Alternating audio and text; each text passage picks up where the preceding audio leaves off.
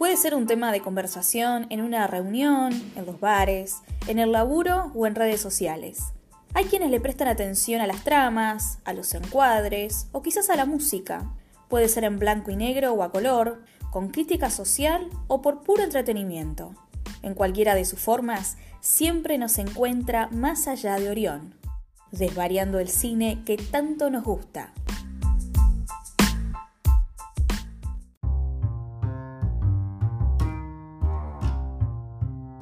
Hola, ¿cómo andan? Arrancamos el décimo episodio de Más allá de Orión. Ya cumplimos 10 semanas de esta primera temporada. En el episodio de hoy vamos a estar hablando de un clásico de culto definitivo y del primer musical que vamos a estar hablando en esta primera temporada y que es The Rocky Horror Show, película dirigida por Jim Sharman del año 1975. Además, en las recomendaciones vamos a estar centrándonos en cine y periodismo, en películas de periodistas que de alguna manera es un género en sí mismo, a pesar de que confluye en varios otros géneros como el drama, el policial, el thriller. Eh, en sí las películas de periodistas ya son un género en sí mismo, así que nos vamos a estar centrando en algunas películas de los últimos años. Recuerden que estamos en las distintas plataformas para poder escuchar podcast, allí pueden escuchar los 10 episodios de esta primera temporada, de lo que llevamos de esta primera temporada, y también todos los viernes a las 20 en el aire de Radio UNER de Concepción del Uruguay. Así comenzamos el episodio 10 de Más allá de Orión.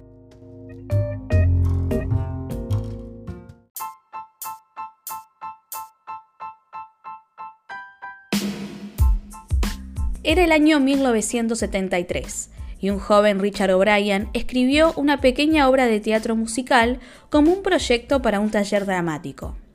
La obra se llamaba The Rocky Horror Show y buscaba homenajear al cine de terror y ciencia ficción de clase B.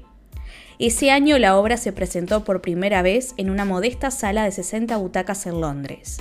Sin embargo, fue tanto el furor que causó que el teatro quedó chico y debieron trasladarse a una sala de mayor capacidad. Nadie se la quería perder, tanto así que un productor la vio y estaba decidido en llevarla a la gran pantalla. Para esto el hombre buscado fue el australiano Jim Sharman, quien estaría por dirigir su primera película.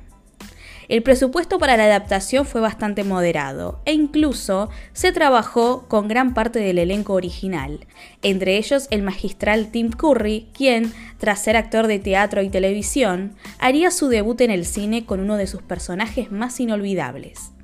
Además, el mismo Brian trabajó en el guion para la adaptación cinematográfica y también interpretó uno de los personajes principales. La única condición que el estudio les puso fue que contrataran al menos dos actores estadounidenses, y es por eso que se suman al reparto Susan Sarandon y Barry Boswick. La película se filma entre el 21 de octubre y el 19 de diciembre de 1974. El lugar elegido fue un castillo del siglo XIX, ubicado cerca de los estudios Bray de Londres. El diseñador de escenografía, Brian Thompson, enseguida supo que ese era el castillo donde debían filmar la película. Sus antiguos dueños no podían demolerlo, y entonces lo estaban dejando que se pudriera lentamente. Ese castillo no tenía ni calefacción ni baños, algo que hizo sufrir al elenco, pero que le dio a la película una atmósfera decadente y particular. Así fue que The Rocky Horror Picture Show era una realidad y en la gran pantalla para 1975. Al momento de su estreno fue una película que pasó totalmente desapercibida. No fue un éxito de taquilla, ya que su apuesta era demasiado transgresora, y pasó a ser una especie de gema dentro del circuito de Lander, como una película para la medianoche en los cines, y apuntada a un público menos convencional pero con el pasar del tiempo se convirtió en una película de culto definitiva, tanto que incluso hoy, 45 años después, sigue ganando fanáticos en todo el mundo. La película va siendo narrada por un criminólogo que nos adelanta que presenciaremos algo espeluznante. Cuenta la historia de una joven pareja pronta a casarse, Brad y Janet, que mientras viajan en un auto para visitar a un viejo profesor, pinchan un neumático y quedan varados en una noche muy lluviosa. Lo único que hay a la vista para pedir ayuda es un enorme y tenebroso castillo. Cuando llegan allí, son recibidos por un misterioso asistente llamado Riffraff, su hermana Magenta, una joven llamada Columbia y un grupo de transilvanos reunidos para celebrar la Convención Anual Transilvana. La pareja se da cuenta que entraron en un lugar donde les costará mucho salir.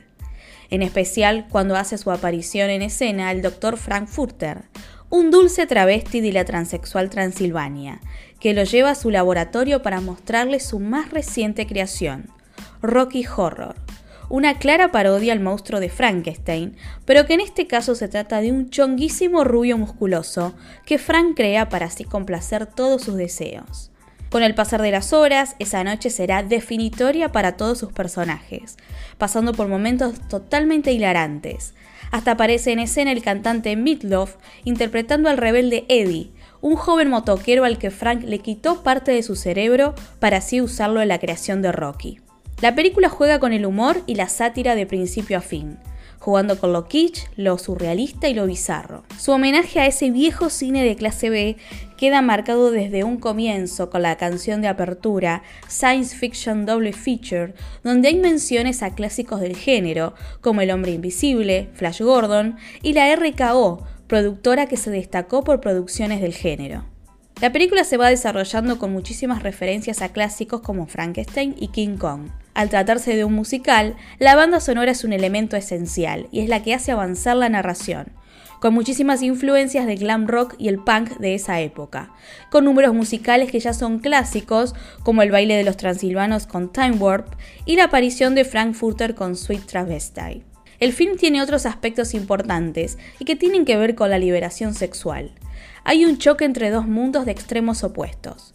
Brad y Janet, esta pareja que decía casarse y no mantener relaciones sexuales hasta entonces, planes que van a ser truncos esa noche en el castillo, son la representación de lo convencional, que ingresa a este mundo extraterrestre liderados por Frankfurter, que juega con los roles y estereotipos de género y los hace conocer nuevas sensaciones totalmente fuera de las normas. Todo esto que enumeramos, la temática, la banda sonora y la mezcla de géneros musical, comedia y terror, es lo que hicieron de esta película totalmente de culto y una obra imprescindible de la cultura pop del siglo XX.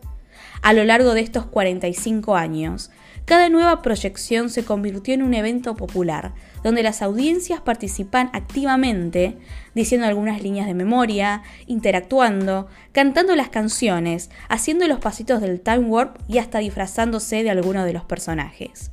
Incluso en la actualidad, con la posibilidad de poder encontrar con facilidad la película en Internet, los eventos de encuentros de fanáticos en los cines continúan realizándose, y hasta las redes sociales se convirtieron en espacios para la creación de comunidades virtuales de seguidores. Podemos encontrar referencias de esta película en muchísimas series de televisión, aspecto que hizo ser descubierta por nuevas generaciones. Déjate llevar al placer absoluto, sumergite en los pecados de la carne, no lo sueñes, sentilo, canta Frank en otro de los números centrales.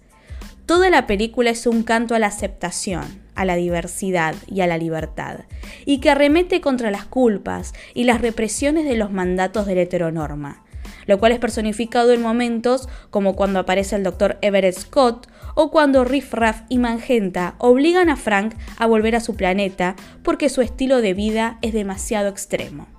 La monstruosidad son las que buscan romper con la lógica binaria de los géneros. En ese sentido, The Rocky Horror Picture Show es totalmente de avanzada y presenta temas de absoluta vigencia. También es un abrazo a los outsiders, aquellos que a veces se sienten fuera de este mundo. En tiempos en el que a veces cuesta encontrar películas innovadoras y sobre todo que se la jueguen con temáticas transgresoras, The Rocky Horror Picture Show es una celebración del cine en todas sus formas.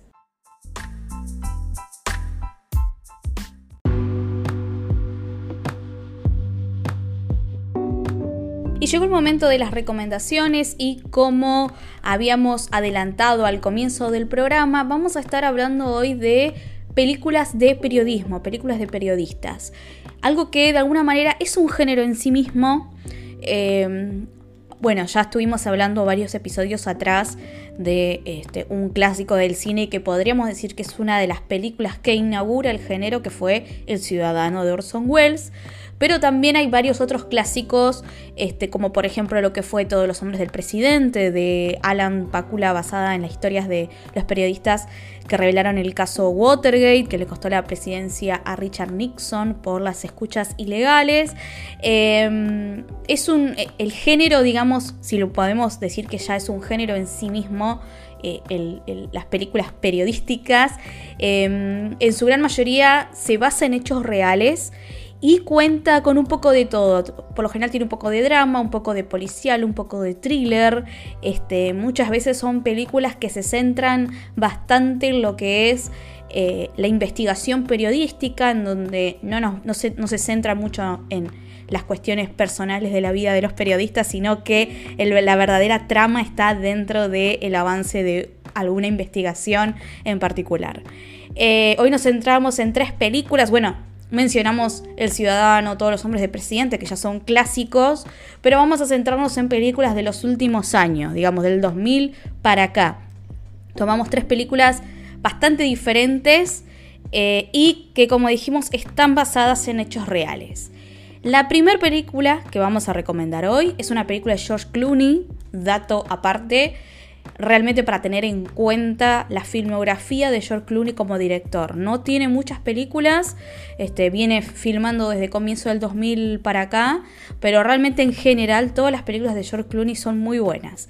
Y en especial la mejor, al menos en mi opinión, la mejor película de George Clooney como director es esta que vamos a recomendar hoy, que es Buenas noches, buena suerte, película del año 2005, película que en su momento tuvo muchas nominaciones al Oscar, está ambientada en el año 1953 y que cuenta el enfrentamiento real que tuvo un famoso periodista y presentador de la CBS que fue Edward Murrow, eh, junto a su productor, junto a su equipo de productores y periodistas, contra él en aquel momento senador anticomunista Joseph, McCarthy, el hecho que este, obviamente Joseph McCarthy, recordemos quién, fue el responsable de lo que fue esta casa de brujas en los Estados Unidos en plena Guerra Fría, en donde este, muchísimas personas debieron, estaban en listas negras, también muchos, muchos artistas, personas del, ámbito del espectáculo en particular.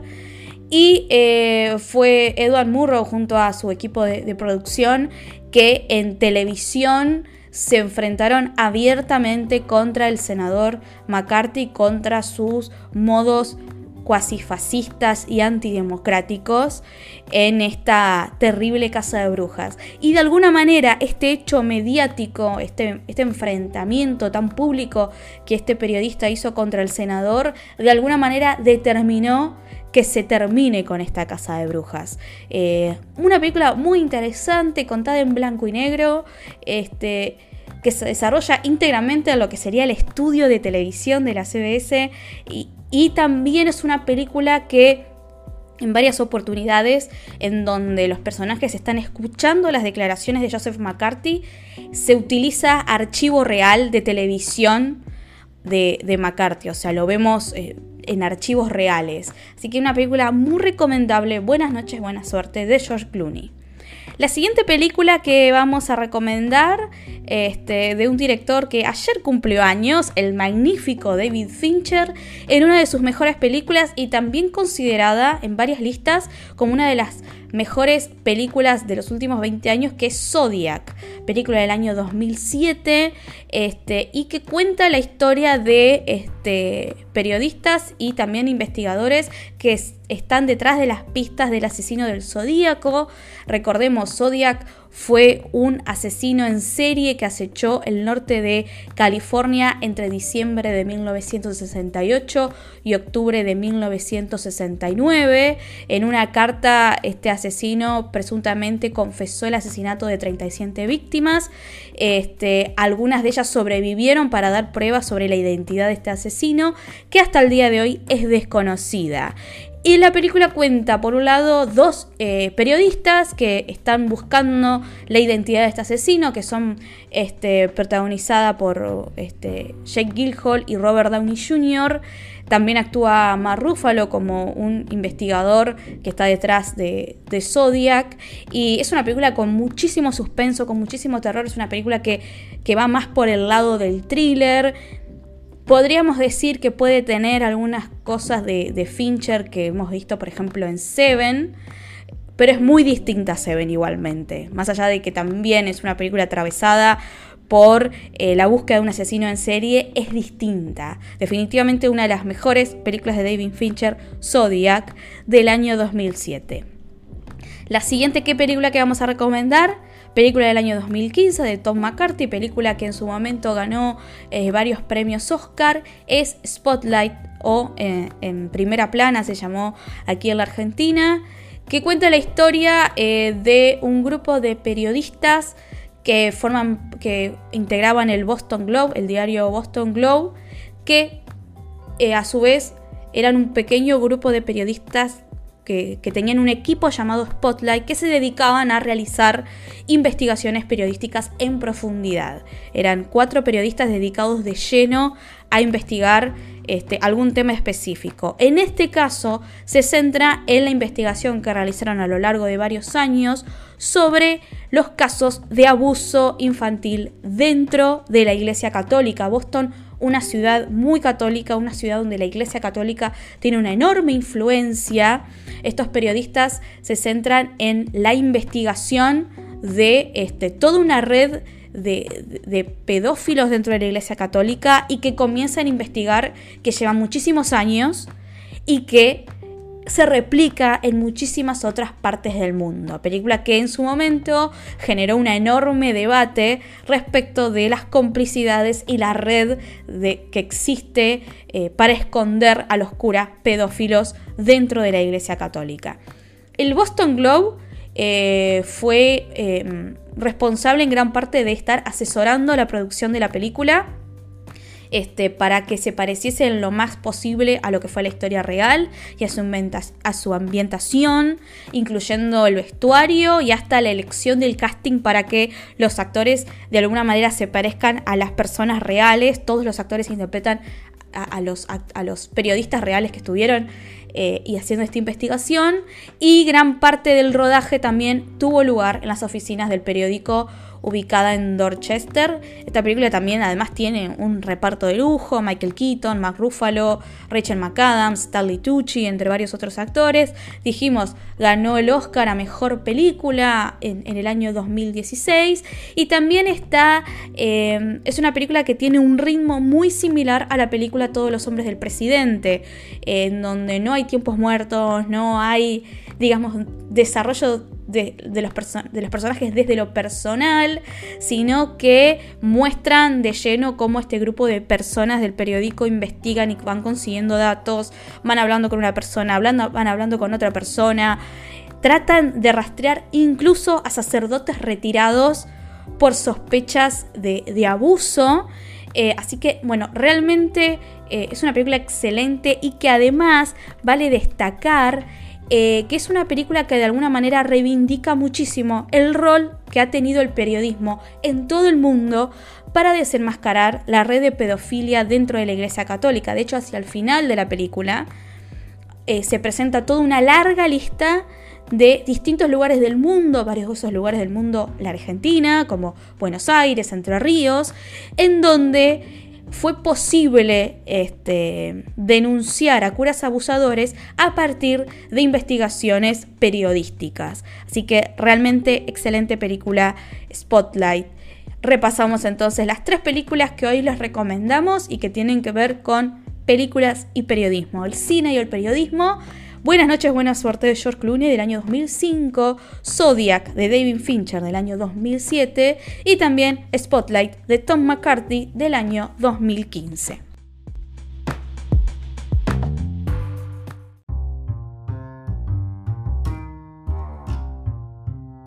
Y así llegamos al final de este décimo episodio de Más allá de Orión. Muchas gracias por estar acompañando en estas 10 semanas, eh, que obviamente no se termina acá, vamos a continuar este, un tiempo más desarrollando esta primera temporada. Recuerden que todos los capítulos anteriores los pueden estar escuchando a través de las plataformas Spotify, Google Podcast, Anchor. Eh, también recuerden de seguirnos a través de las redes sociales, en Instagram y en Facebook. Y por supuesto, todos los viernes a las 20 nos escuchan a través del aire de la 91.3, la Radio UNER de Concepción del Uruguay. Así nos vamos entonces y nos estaremos viendo la próxima semana cuando nos encontremos más allá de Orión.